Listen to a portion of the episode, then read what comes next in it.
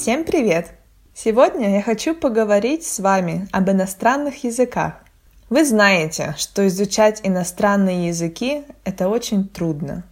Нужно ходить на занятия, делать домашние задания каждый день, писать, слушать, учить слова. Это тяжелый труд.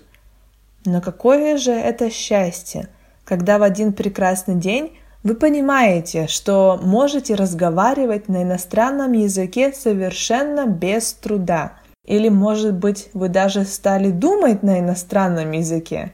С вами было такое? Как это прекрасно! А если нет, не переживайте. Просто продолжайте заниматься регулярно, слушаться своих преподавателей, и скоро вы испытаете такое чувство. Мы все знаем, что русский язык очень сложный. Там столько правил.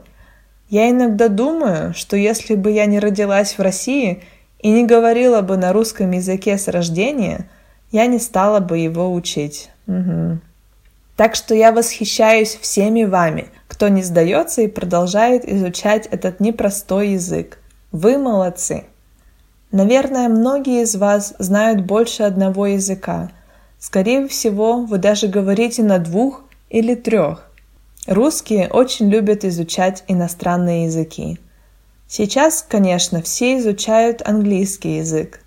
Многие начинают его изучать с первого или второго класса в школе. Они учат его 11 лет, пока учатся в школе и потом сдают экзамены по английскому языку.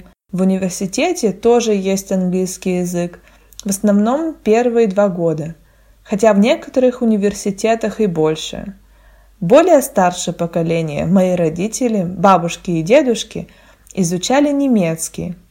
А еще раньше в России учили французский.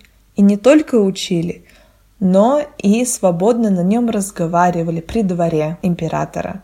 И французский язык считался первым языком, а русский язык был так, для простого народа. Вот какая интересная история языков у нас в стране. Мне интересно было бы узнать, на каких языках говорят у вас в стране и на каких языках говорите вы.